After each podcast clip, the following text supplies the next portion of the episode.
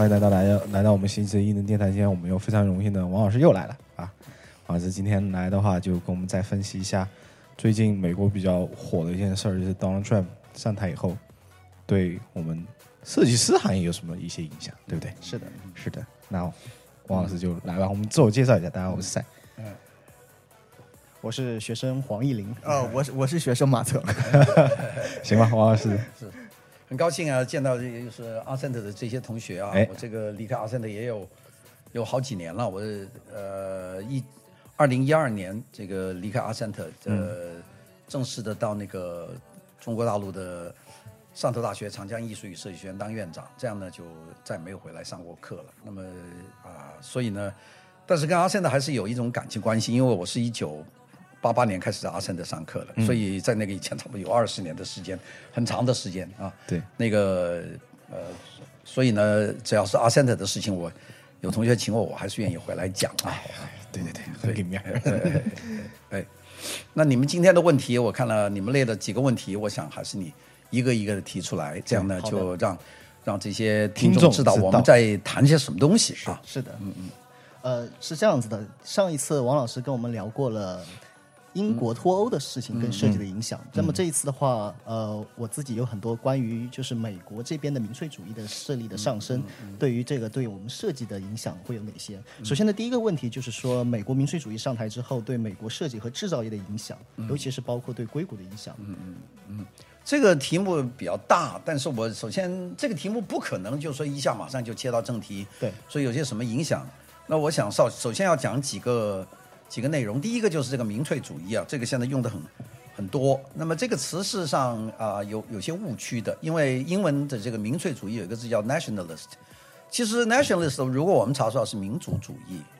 那个我们现在讲的这个奥巴马的民粹主义其实是 populist，是另外一个字啊。这个这个是第一个我我我我呃，首先要讲清楚的，就在美国用来形容他不是他说是个 nationalist，说他是个 populist。那个，那就是说，它代表是哪一部分人啊？有民粹的哪哪部分人？nationalist 更多是国家对外的利益，是用 nationalist 啊，民粹主义是对外啊。比方说，现在我们讲到有些国家就是对外国非常仇恨，那么认为自己的国家非常强大，这个那个这是一种很典型的 nationalist，那就是对外的。但是对内的一种政策，呃，我估计要形容 Donald Trump 的话，用 populist 比较好，因为他主要是比 populist 的词根是 popular 啊，就是说我我讨好哪部分的人。那么啊、我首先要解释有几个概念呢、第一个概念就是说，在我们传统的这个美国的这个，呃，我们就是中国大陆对美国的分析总是两两部分人，也就是我们九十九和百分之一，这个是我们用的很多。嗯，九十九呢就是说劳劳苦大众，百分之一嘛资本家或者社会精英，这是我们很传统的一个用法。那么我们自然而然就说奥巴马是个大资本家，他代表那个百分之一，这这是一个说法啊。是的，呃，其实这是错的。这这个事情要不了了解，嗯，这这这个对 Donald Trump 搞不清楚。Donald Trump 其实是属于那个百分之九十九，他不是百分之一。这个百分之一呢，在美国目前来说呢，不是说财富拥有多少的人，他主要是社会精英。因为现在美国社会精英是拥有财富最多的，而不是 old money。奥巴马是这个 Donald Trump 是个典型的 old money，他没多少钱，就是一作为一个房地产的，你就算他几十亿，那是 no nothing，就真正的这是个 money，就是就现在掌握的社会精英手上，那那在美国来说就是硅谷的这些人，那，他们所拥有的财富是最大的，所以这部分人呢，他同时也代表了一种他们的政治立场和他们的呃思想的方法，所以这些是 new money，这 new money 呢，他们是百分之一是就是精英的，所以呢，在这种情况下，奥巴马的我们对他一个界定。很多人很容易把它归纳入资本家，就是放在百分之一，那就就很难搞清楚了。那为什么百分之一里面有很多这个制造业的人支持他，又有很多这个呃做这个网网络的或者是做高科技的人反对他？那不就百分之一的里面窝里斗吗？是的呃，所以这个是一个我觉得讲讲到 Donald Trump 以前首先要讲的这个就一个误区，就是说他其实是属于九十九，而不是百分之一。百分之一跟他没关系，呃，这这也就可以解释为什么说硅谷现在疯狂的反他，呃或者拼命的反他，因为那是百分之一反对这个这个家伙。至于他是属于什么东西？那个呃，我们等一下再讲啊。这是这是很容易出现的一个问题。那个第二个问题，我想要讲的话呢，就是美国的这个 Donald Trump 的这个这次上台，呃，他是有个很大的特例。我有很多人说你支持 Donald Trump 是支持这个希拉里克林顿，我说这个问题如果这样提的话，就变成了一一个对是非题了。呃，就是对一个 yes or no 啊。对其实现在世界上大部分事情都没有 yes or no，也就是不是白不黑即白，它没它不是这么个情况，它只不过是一种倾向。那么啊、所以呢，这个 Donald Trump 之所以能够在美国拥有这么多人投票选举他进入白宫，这个其实迟早要发生的。如果没有他，下一任也会有的，就是总得有一个人去代表了。呃，我们可以说三十多四十年以来，美国逐步形成的这个呃 establishment，就是说我们的建制派啊，就是建制派代表两种东西，一个就是建制派的一个核心的基础就是这个呃正确的政治，就是政政治正确或者是正义正确，这是他们的一个核心的，就是我们现在平常讲的平等，呃正义。自由，自由，这这些就是这是建制派的，他们他们很很重要的是要要求，之所以美国整个国家大家认为都是建制派，因为美国开口就是自由啊，呃平等啊等等这些东西。那么这个这一派很久了，这一派其实在美国，如果从它的开国历史来说，美国很长时间不是这一派。大家不要以为美国有独立宣言、有宪法，美国就是全部都是建制派，其实不是的。在美国，它始终有两种东西的斗争。当然，它这个自由言论等等这些东西，它是一个诉求啊。但是呢，美国在很长的一个时间来，大家不要忘记，它还是有一股非常重要的力量，这是要保护这个保护这个国家利益，就是 national interest 啊。这个就是我们说这个国家是为什么呢？呃，我是觉得大家把美国的自由、平等、呃正义看得太大了，而忘记了美国的国家利益的核心，就是美国它其实是为为 national interest，这这是一个，所以呢，就是说在这个问题如果没有矛盾的时候，那当然是最好，就是既为了国家利益，又能够又有正义、平等、和平，那这这当然是最好了，这是美国的最理想的时候。但是如果这两者发生矛盾，比方说自由、平等、正义和国家利益发生矛盾的时候，这个美国人做什么选择呢？这是美国曾过曾经有过一些选择，比方说啊，我举两个例子，美国人不愿意参加第一次世界大战，这是第一个，一直到一九一七年到到伍德罗·威尔逊啊，他才才宣战。这个拖了多久呢？这个一战都快打完了，从一九一四年打到一九一七年，美国人民不不通过，那个时候叫做 Pacificism，叫做呃呃和平主义。嗯，美国和平主义势力很大，就是老子就不参战。美国是美国人的政策，大家知道，一八二四年美国的这个总统叫门罗，定了一个门罗政策，这个 Monroe Doctrine。那为什么呢？就是美国是美国人的国家，就是拉丁美洲啊，Americans 啊，就是中美洲、南美洲，这都是美国人的事儿。就欧洲人别管美国人事，那美国人不管欧洲人的事。呃，那当然也就是说不管世界事务。所以美国始终是这个 pacifism，也就是这个和平主义，在美国占很大。这就是有，就是为了考虑国家利益，而而把这个所谓的国际的和平、正义、自由，它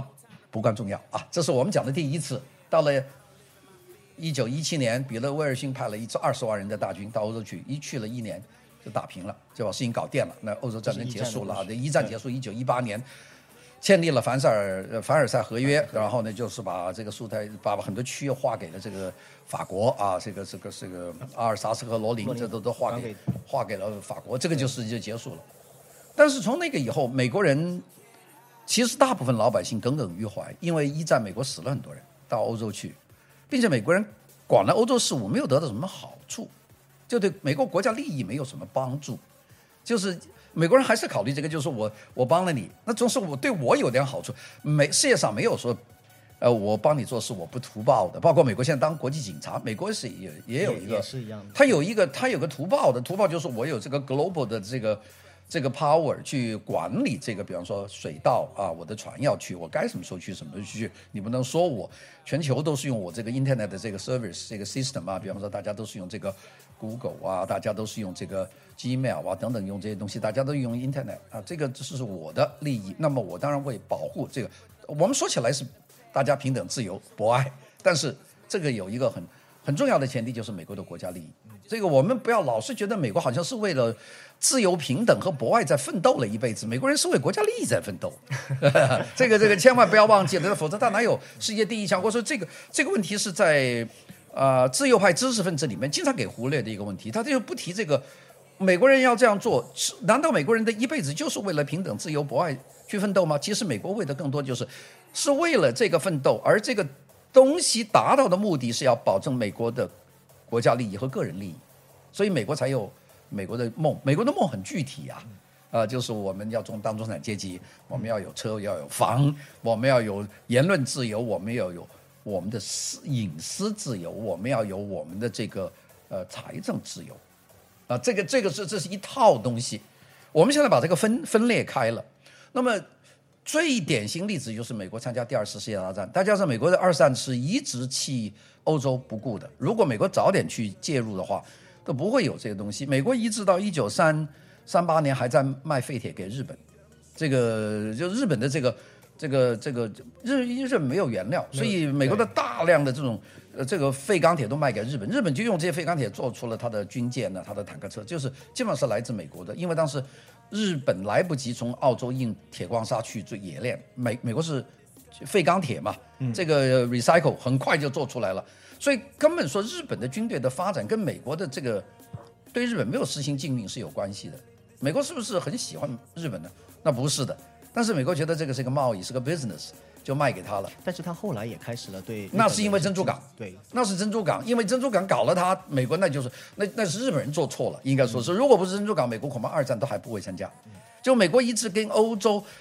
到了最后，但你们知道丘吉尔上台是非常非常苦的，因为丘吉尔当了英国的首相的时候，这个时候欧洲已经丢掉了，这个首先德国把苏泰德区占领了，在在捷克斯洛伐克，然后又开始打这个比利时打。呃，挪威，呃，这个荷兰，然后再是把法国，把法国把它分解了，呃，变成一个傀儡政府，南部这个贝当政权是吧？然后另外一个叫呃自由法国，就是一个比较中立的戴高乐，就两个。那么这个这个美国一直没有动手，就美国一直是一直在观望，他美国观望，并且国内的国会里面还有相当大的势力是不愿意美国对欧洲任何帮忙，包括给武器都不愿意。那，没有当时。呃，英国是没有船的，英国跟美国要借船呐。美国不是有些封存的军舰呐、运输船，那个美国国会不通过啊。罗斯福是很想借的，后来有这个这个租借法案啊 r e n and lease，那是后来的事情，是因为英国那个敦刻尔克大撤退以后，他才同意说是租借法案。在那以前连那个都通不过，就罗斯福事实上是一个非常非常受困的。那罗斯福当时他。没有能够一口气决定说啊，美国就是要帮还是不帮？是因为罗斯福面临这个第三任的这个竞选，他的他他不敢，他四零年的竞选，如果四零年的竞选失败了，他当不了了，他就两年，他三二年上台的嘛，到四零年他第第二任结束，他要参加第三任，那个时候身体已经很不好了，但是他希望能够连任，把这个继续继续下去，所以整整体来说，美国的这个和平主义。或者是孤立主义，我们叫 isolationist，是非常非常强大的。当时有一个非常重要的一个人物叫做这个 Lindbergh 啊，林伯啊，林伯是第一个飞越大大西洋的飞行员呐，这很出名了。Lindbergh，Lindbergh 是出了很多很精彩的故事，人也很帅哥，然后坐飞机从这个北美飞到了欧洲，没有停息的啊。他的这个这个圣路易斯精神号吧，好像忘记了那个他那个飞机，你们可以查一查。那个 Lindbergh 啊，就是林伯，好像看过这个电影啊，是电影。Lindbergh 他后来他的一个小儿子给别人 kidnap，别人又呃别人后来还还撕票了，也是变成另外一个事情。所以 Lindbergh 有很多故事。所以 Lindbergh 是到国会做了一个两院的听证会的时候，他是一个公开的反对美国参加欧洲的战事。所以美国一直是。那么在这个问题上面，你说美国是美国人讲了那么多什么自由啊、平等、博爱啊什么东西，他事实上是为国家利益，他可愿意牺牲的。呃，就是说因为。外国的事情不是我的事，我要为我的，我要参加就影响我的，我的经济利益，所以这个这一点是美国在他的这个历史上是根深蒂固的啊。就我们说这个美国人里面他有这个，战后有有一个很长的时间就是冷战啊，就从一九四六年这个丘吉尔访问美国在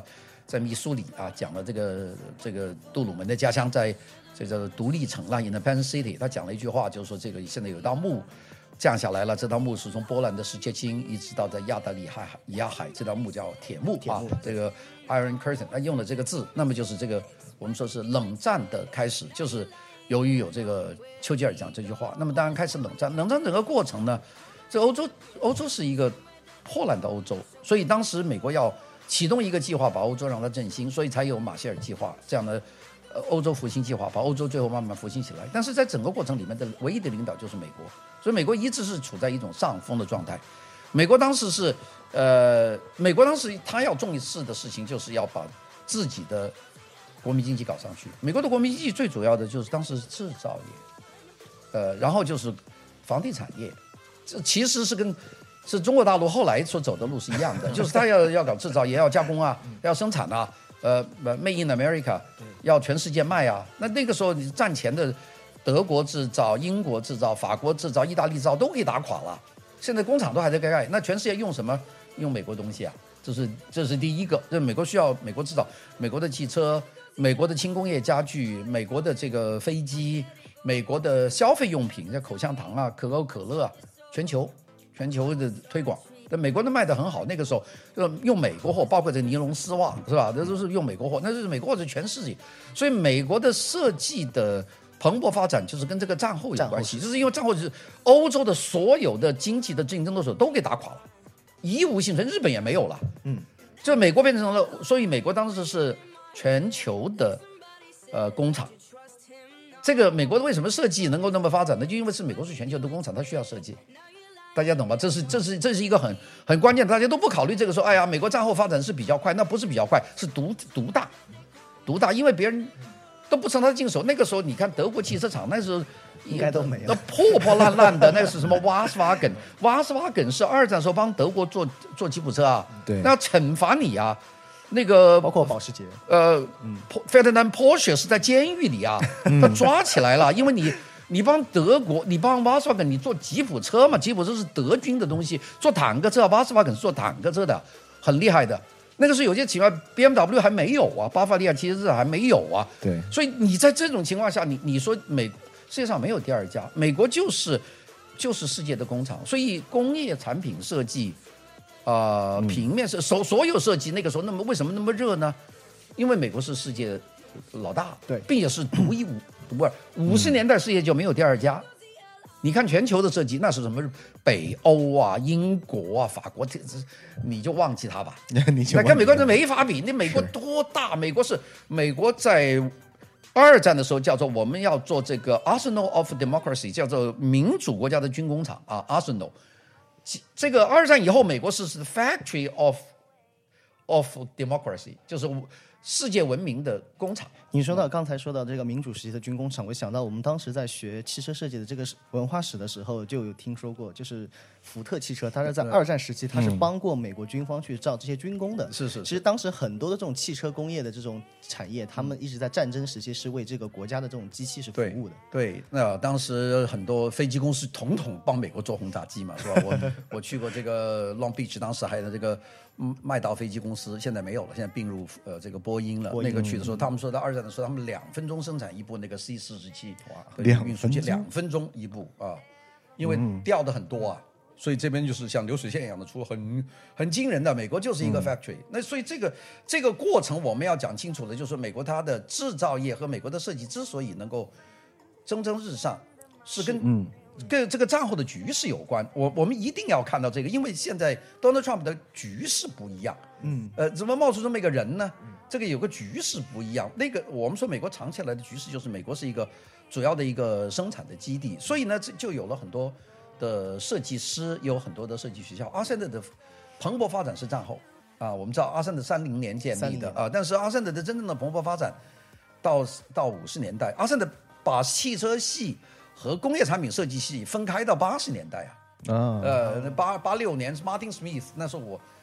我跟马体很好嘛，跟那 Ron Hill，Ron Hill 就汽车系的系主任，马体是他的副主任，然后到了八六年，马体说我要分出来，就变成了 Industrial Design，叫现在叫 Transportation，就变成两个系。这八六年你查历史嘛，就是是因为美国越来越成熟了，就越分越细，并且出现了很多系，在美国是非常棒的，在我们。在阿森的也可以看见，比方说这个美国很重要的这个，比方说跟广告有关的，对。啊，广告有关的，因为你要卖产品啊，你要做广告啊，graphic design、packaging design，你要做，你不做的话，你怎么卖呢？还有美国是全球最大的这个出版商，所有的 reading 这是美国为主，像这各种杂志，所以美国出现了很多 illustration，、你知道吧？你不是说 Saturday Evening Post 啊，还有什么 Harper's Bazaar 呀、还有我们后来比较多的 Time and Life 这些东西，大量的人他是从从事设计，所以设计是跟这个市场有关系，而美国是战后最大的这个工厂。那么它当然这个设计就蓬勃的发展，并且美国出现了越来越多的设计学校，像底特律的那个 Center of 呃 Creative 呃呃这这这个就是都是那个时候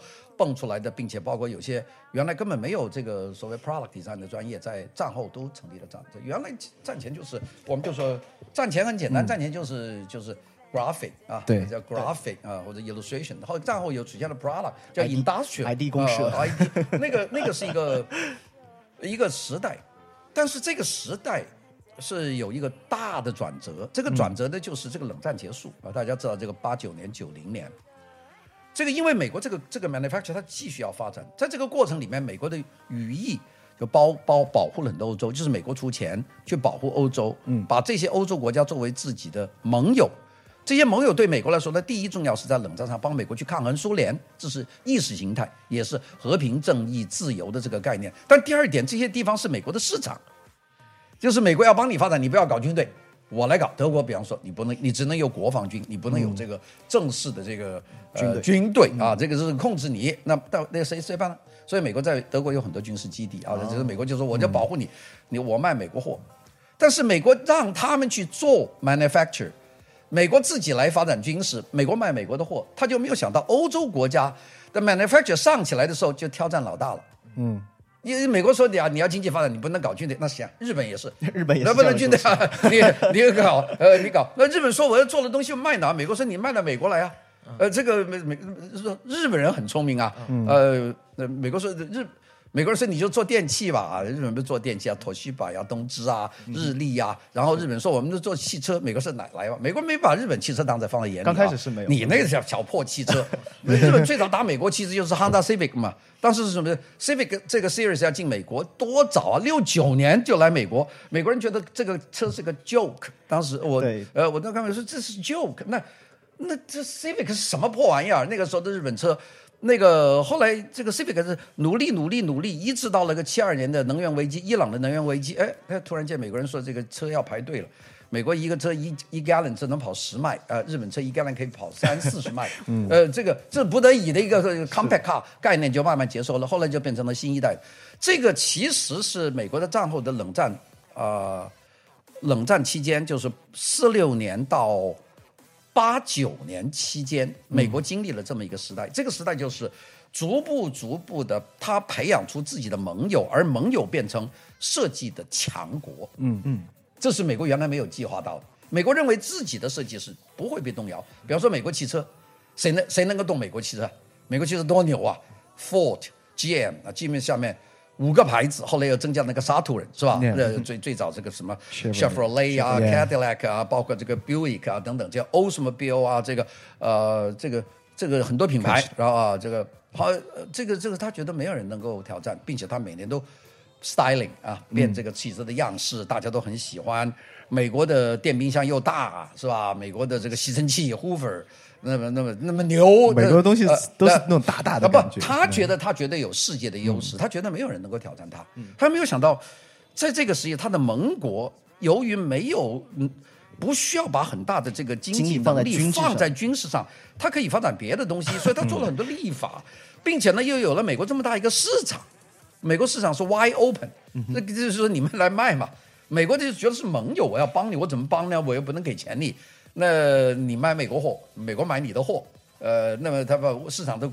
呃，这外国货卖到美国来，美国人也没把它当。没有把它当个什么玩意儿，我、我就记得很早的时候，你看那个 Volkswagen Beetle 卖到美国，美国人就觉得这个好玩呐、不是好玩嘛？你这个 Beetle，、你怎么跟我们美国大车？我们的车什么车？这都是小车，包括王老师您刚才说的那个 Civic，、呃我们我们去了 Honda 的 museum 去看完之后，是是的确是这样的，整个它的发展史我们看过来就是如此。就是啊，你的这个破，这这美国就是一个肥皂盒嘛，那个没没没问题了。对，美国没把它当回事，但欧洲人很当回事。欧洲人就觉得这个是欧洲人倒没有想把美国灭了，但欧洲人想到我们说，我们得把这东西做好了，我们有世界市场。而大家知道，欧洲这个发展根本没有这个东方市场，因为社会主义国家的市场不对他们开放，对也没有能力，所以他卖来卖去，他只能卖西方。西方除了欧洲卖给欧洲以后，剩下的就是卖给美国，因为美国是一个大，美国是世界最大的市场，所以美国呢，他自己就是在这个过程里面，美国就产生了很多问题。第一个就是它的设计，虽然它还能够维持，但是欧洲设计逐步的比美国更加精细化。嗯，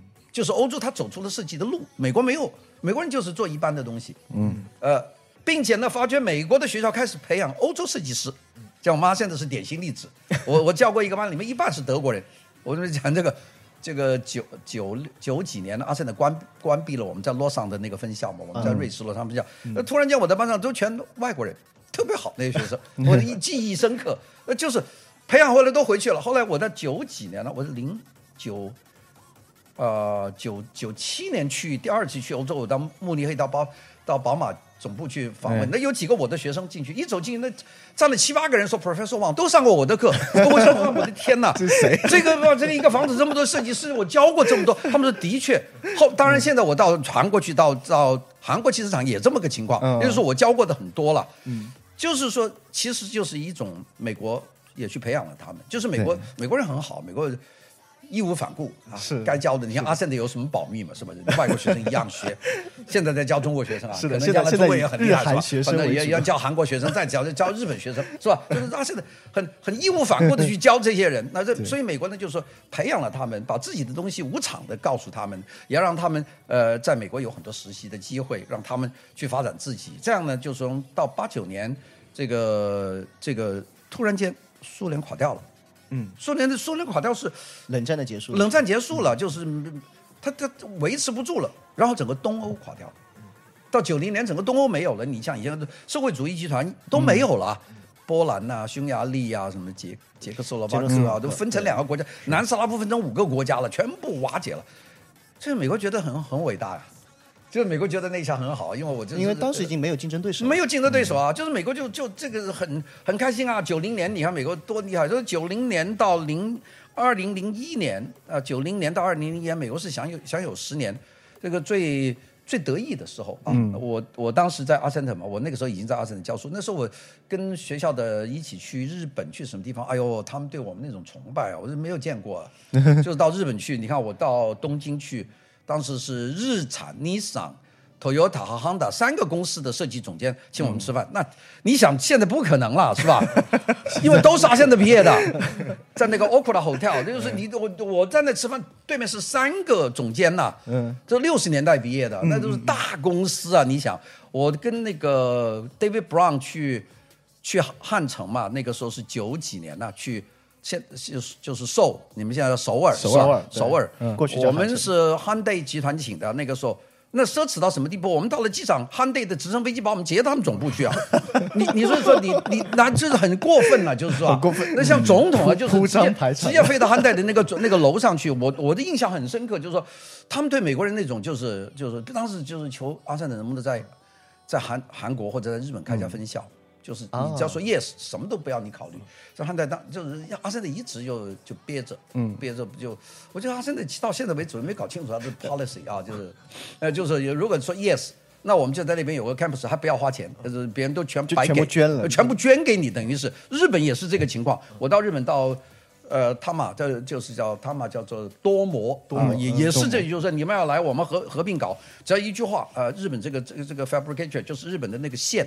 他没日本没有什么，我给地，我给地，哦，那这不得了啊，房子不要你管呐。结果这个 David Brown 一直不开口，后来到了 Richard k u s h a l e k 那我陪他到中央美术学院。嗯，中央美术学院也说你就一句话，或者清华美院，当时是中央工艺美院。原来中国我们我们国家也想过让 想过的来开学校。中央工艺美术学院就是现在的清华美院，当时说只要阿森特说 yes，我们就划一块给你做阿森特的中国校区。哇哦。这 Richard 下来可不疼啊！这我们都不知道。协议是我起草的呀！哇，他们他们签了，今天爆出了内幕。他们签订了一个意向书，现在这个意向书还在清华美院的手上，就是说我们两两学校保持这个友谊关系，发展未来的这个教学合作，有这么一个东西。但是米切克下个就不好。我我在幻想，如果这件事当年能成功的话，可能真的是能改变中国中国的设计史了，不中国的设计就改变了，就是美国制度就进入中国了，是的就这个很可惜了，因为中在中国没有第二家学院，美国的这这中国美国没有哪家学院在中中国有这么高的声誉，嗯，就包括 Rhode 对 Island 啊，包括这个纽约的 Parsons 啊、Pratt 啊等等这些学校去，中国人都不太不太 care 不大 care，阿森特他们很在乎。这个原因呢，恐恐怕跟我有关，因为他所有的校长，我在这里工作时间长嘛，他们都来参观过阿森特，我就带他们看过，就是所有的想着变成一个普及教育。哎，就是就就中国的，包括这个 带他们来看一下。呃，四川美院的罗中立啊，中央美院的这靳赏仪啊，中央工艺美院的这个常沙娜，然后就是呃王明子啊，就是历届的都来过，就是嗯广州美院就不用说，来好几个院长了，呃，浙江美院就是现在的中国美中国术学美院的这个，包括这个现在的杭坚呐、许江啊，都他们都来过。反正是我这这个这个学我们这个学院的鲁迅美院的来了多少？这个威尔也是我威尔森啊，就就来来过无数人。我我是总接待嘛，因为就我一个人在那里，嗯，所以基本上中国的学校都知道我们这个学校。呃，其实当时机会很好，所以我我讲回我们刚才一个题目，就是全世界都希望阿森特这个东西，美国也就是义无反顾的去输出这个设计。这是我们到了这个九九九啊、我们说冷战结束九零年啊，九零年呃八九年开始啊，然后到九零年。然后一直到了二零零一年，为什么二零零一年就是九幺幺嘛？九幺幺，九幺幺就是一个，所以这是个转折点了。这是转折点。那个十年里面，美国开始做一件新的事了，因为美国当时出现了冷战结束，美国马上把冷战的一些基本的手段，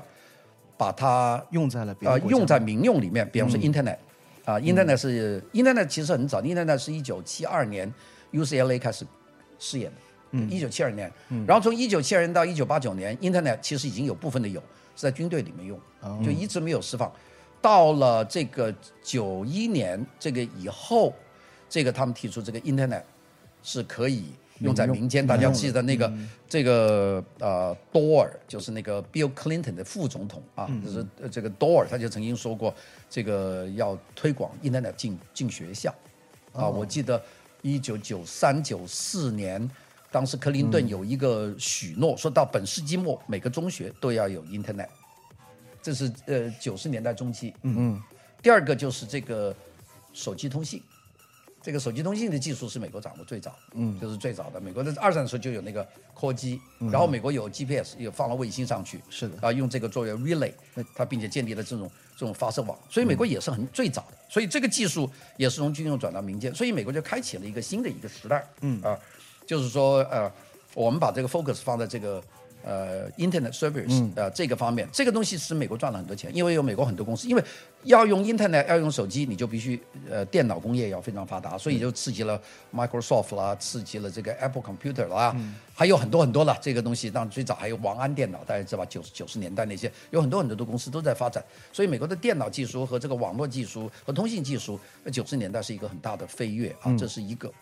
那么这个东西它之所以用了以后呢，它马上引起了另外一个东西的产生，就是网络上的这个流呃这个流通的方式，也就是说我们可以在网上进行交易。嗯，这个东西就更大了，因为原来没有想到，原来我们就是只是为了方便通信，而且有通信，我们有网页，那么这个东西我们现在可以拿来做交付交付钱呢、对，因为这个东西要连上去，这个证券交易所就不要每天听电话，电话说我那边的涨得怎么样，你马上就可以看见那个数字。是，这个九十年代是这个年代，嗯，这个年代其实是奠定了我们后来说的一个东西，就是全球化的一个基础。嗯，因为这个全球化了，而这个全球化更多的依赖它，它不是 manufacture。它而是这个 Internet 所这个 relay 的这个 information，它变成一个 information age。美国的这个设计和设计教育，就是在那个时代，它产生了一个一个大变化。这是我 witness，我在美国这么多年了，就是九十年代这个刚刚就遇到了，就一年比一年呢，这个 product design 它不太景气了。嗯。你你知道吧？因为它这现在它需要更多的人，比方说出现了很多东西，比方说 inter interaction design 啊，这个交互设计了对它慢慢有慢慢出现了很多很多的新的一个要求啊，要要求你这种老的原来叫做 industrial design 是一言可以概括百百个行业，industrial design 是一个很含糊的话啊，但是可以什么都可以包在里面，一个大东西慢慢不行了。所以后来我们就改成 product design，就改小一点。那逐步逐步的要改，所以这个事情呢，事实上是发生一个变化。而关键问题就是全球化以后，马马上我们知道签订了一个协议，这个协议叫 Nef Netflix，就是现在这个 Donald Trump 要废的那个，就北美自由贸易协议区，嗯，加拿大、墨西哥之间没有边界、没有关税啊，这个这个现在关税叫 Netflix 啊。那 Netflix 一产生以后，不是 Netflix，叫做 NAFTA，NAFTA，North America something 啊。NAFTA 一产一通过以后呢，马上就看见我们这里工厂关了，这是我见得到的。嗯，就是是简单的，比如做袜子的，嗯，呃，做成衣的，搬到墨西哥很便宜嘛。你你的三四三个钟头的车，你搬到铁瓦纳，你就会建厂了嘛？劳劳动就就就过去了，然后那边做完了运过来，那等于是把个工厂放在那边用廉价劳动力，还是美国货，因为它没有这个关税啊。是的，这个这个这个一下就变了，这这是第一步啊，我就觉得就是这个对美国的设计来说就有一定的影响啊。当然工厂还在，因为它还在那边生产，是呃，这边还是做设计。那么我认识几个做设计的，还是有设计，但是他们出差越来越多，就是频繁的去去墨西哥，去呃拉丁美洲，但是墨西哥不争气。但是你知道，这个九十年代，就九二年邓小平南巡以后，又发了一个信息，说中国要继续改革开放，改革开放因为中国是八九年以后啊。就是我们就是敏感一点，就八九年的动乱吧，我们叫做。八九年动乱以后啊，到九二年这个中国是隔离的，大家都不看好中国，嗯，因为中国就是从八九年到九二年是没有人注意中国的，对，呃，那段时间我也没有回国，因为那个时候不知道中国怎么样。我第一次回中国是九三年嘛，就是因为邓小平南巡以后，要放出一个清楚的信息，说中国改革开放还要继续。在中国马上就是开始重点的要搞这个制造业，嗯，所以当时这个大量的优惠政策，比方说五年不要交税呀、啊，不，这个你你你租赁啊，当时开很多，所以台商港商首先去，跟着就外商就去，你看就搞出了几个不得了了，像这个江苏的昆山呐、呃，广州的这个东莞呐、这些这些都是变成制造业的中心了，这上万个工厂，这个那就更多了。那美国工厂那肯定是往那边去了，先是从低级的呢皮带啊，呃，这个皮呃这些小商品，呃，到后来发觉这个。因为它代工产业有台湾的龙头，像这个富士康这样的东西，不，这种龙头它它技术上没问题，他们的从来就是做代工的，嗯，他知道怎么做晶片，这做晶圆体，台湾叫做晶圆体，他知道怎么去做这些，因为有些核心技术中国没有，嗯对中国始终是没有，而台湾有，并且台湾的有很多核心技术，特别是它的这个大规模集成电路，呃，非常厉害。那是，那么，台湾它有这个东西，他拿这个东西到中国去去组装。他又懂得这个主张，又会组织。那富士康组织能力是美国都没有的，他可以几十万人一个城来给你做手机。就在我们呃的电影系的一位校友导演麦考贝的电影那一部，呃，就是那个炸毁陨石太空陨石的那部片子里面，就是完全就是一个梗，就是他认为里面所有的电子晶片全是台湾造的。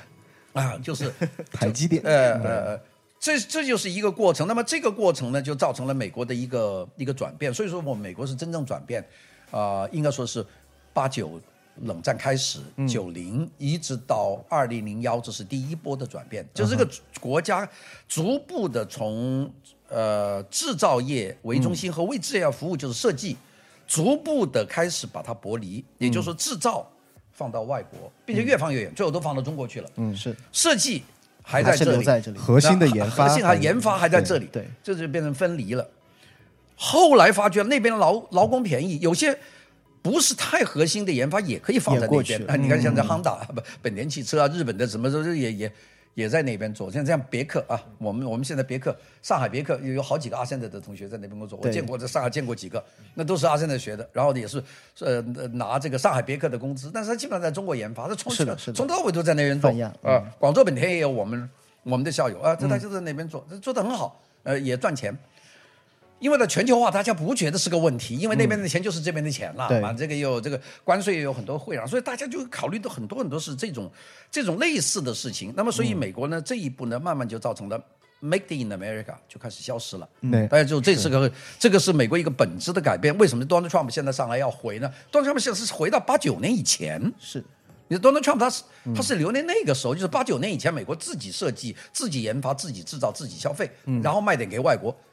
那当然，我们说这个不可能了，因为这个世界已经变了啊，他他做不到。但是他其实是有一种 nostalgic，就是我们说怀旧、怀旧啊，他呃呃，对，这就是王老师引出了我们的下一个问题，嗯也就是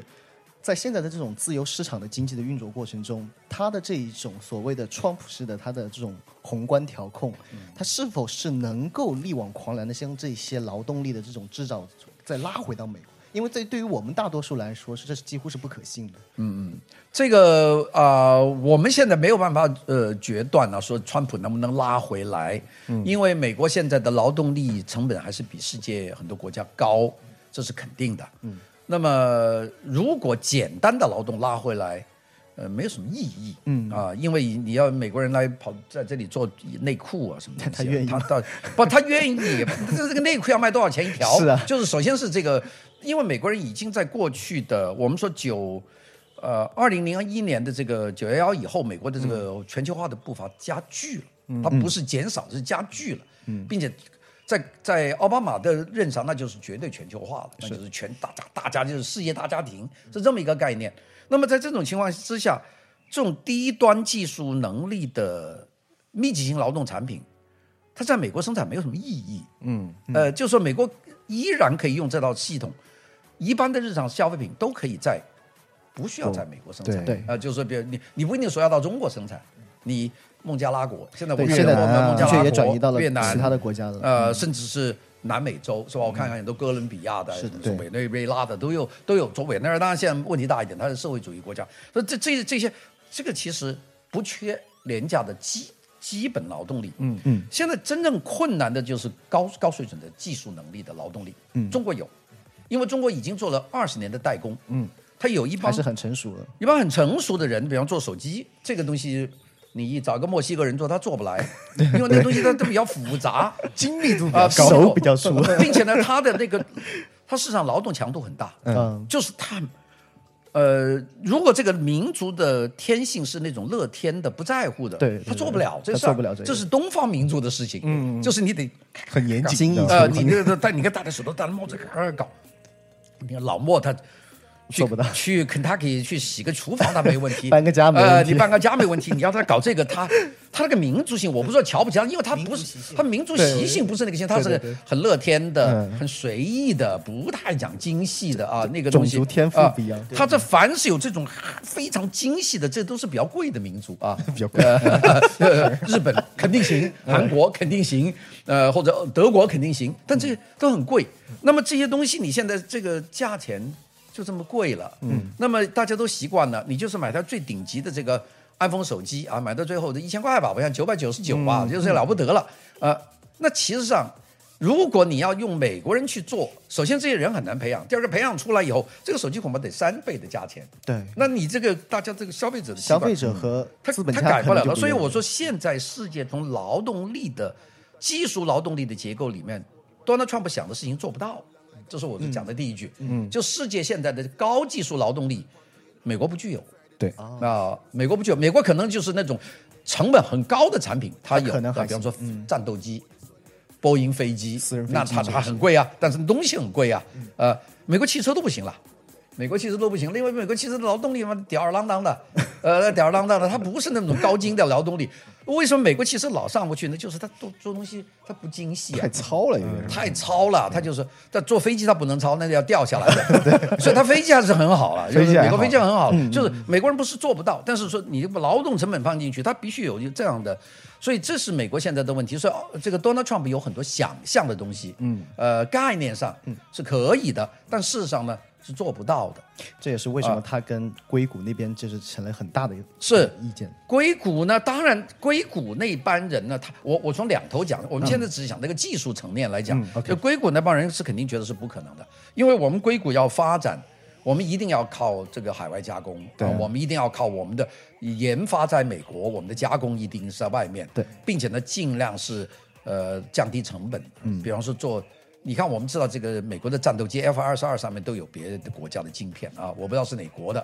呃，就是它的因为采购便宜嘛，可能有个很小的东西里面要一个呃要要个半导体的一个元件，它这这采购名单一看，哦，这个美国的要一千块，这个外国的才一十块 啊，那买几个外国的，这个放进去了，买几个外国的，就是那一万一一一想，哎呀不得了，这是外国的。现在这个事情其实很难的。你说你虽然可以说是晶片不用外国的，可能你，嗯但你还能避免说螺丝钉是不是外国的？因为那个东西它不是很 high tech 的东西。对对对那这个这个，因为它成本比较低，并且你看美国一个 F 三十五。这个飞机全世界组装的，嗯，你说是哪个工厂生产？没有一个工厂生产的，嗯，可能 engine 是，呃，洛克希德马丁做一个 engine 啊，可能放到自己什么地方，就装一个什么东西，呃，最后拼都是这样拼的。他其实美国现在想走的就是这个道路，就是大家你做你能行的，这是硅谷的一个思想，就是全球化的 globalizing 这个各种各样的这样的 resources 啊，对把它放在一起，这是一个想法。这个，所以 Donald Trump 提出这种狭隘的回到八十年代以前的想法，他肯定跟二十一世纪的这种未来的走法，他是相违背矛盾的。那么这个作为硅谷的这帮人，他们肯定是反对的，因为如果要这样做的话，你把我们掐死啊！呃，并且呢，他们现在手头有足够的力量，嗯，去反对这个这个 Donald Trump 啊、你你不过就是我，他就有很多办法去规规避他、啊，就是有很多办法，所以这个矛盾是一个一个长期的矛盾，只要这个 Donald Trump 在白宫，这个矛盾就没完啊。我们想这是第一个，第二个就是。呃，我们讲精英啊，这个 elite，这个精英文化在美国始终是一个美国的一个精神。很多人说美国人民领导自己的国家，这是不对的，是人民选出精英代表去领导他们。嗯，呃，美美国不是说我找一个呃工人去领导我们，不可能。美国是我们通过选举选出一个我们认为的精英，嗯，呃，由他的精英的团队去领导国家。所以呢，美国这个这个国家是，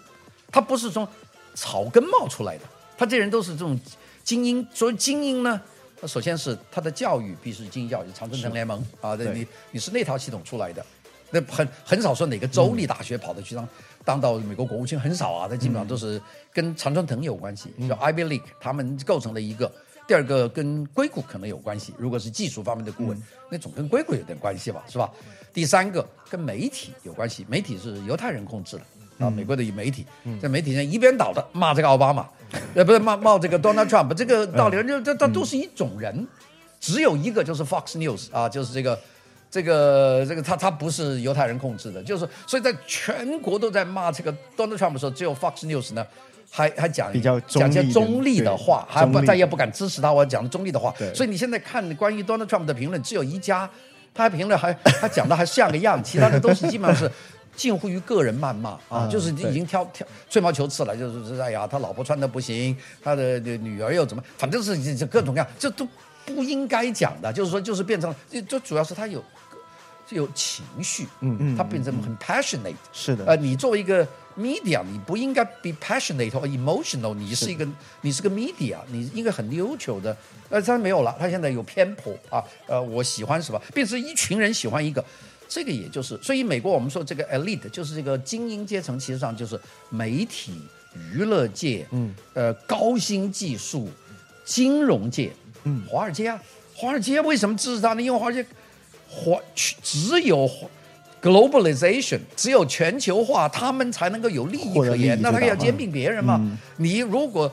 如果这个 Donald Trump 一上台，这个这个这个完了，他他肯定是因为 Donald Trump 他不是这个里面，所以我们说精英集团就形成了美国这个我们叫 elite establishment，、精英